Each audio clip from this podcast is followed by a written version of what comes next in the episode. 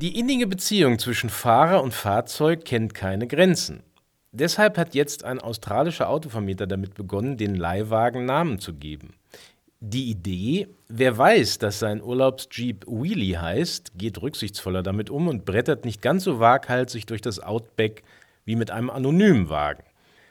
Hierzulande haben Kosenamen für Karossen eine lange Tradition, angefangen vom Laubfrosch Opel und dem VW Käfer über die Knutschkugel, eine BMW Isetta und das Postauto Fridolin bis zum Erdbeerkörbchen, dem ersten Golf Cabrio. Mehr über das besondere Verhältnis zwischen Fahrern und Automobilen verraten allerdings die individuell getauften Gefährten. Lucy nannte ein Kollege seinen Flitzer in Anlehnung an Lucrezia Borgia. Die infame Renaissancefürstin und der italienische Kleinwagen hatten wohl viel gemeinsam.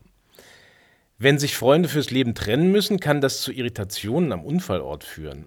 Wer um sein demoliertes Auto trauert und dabei laut Hans, ach Hans jammert, darf sich nicht wundern, wenn ihn die Feuerwehrleute fragen, ob noch jemand zu retten sei.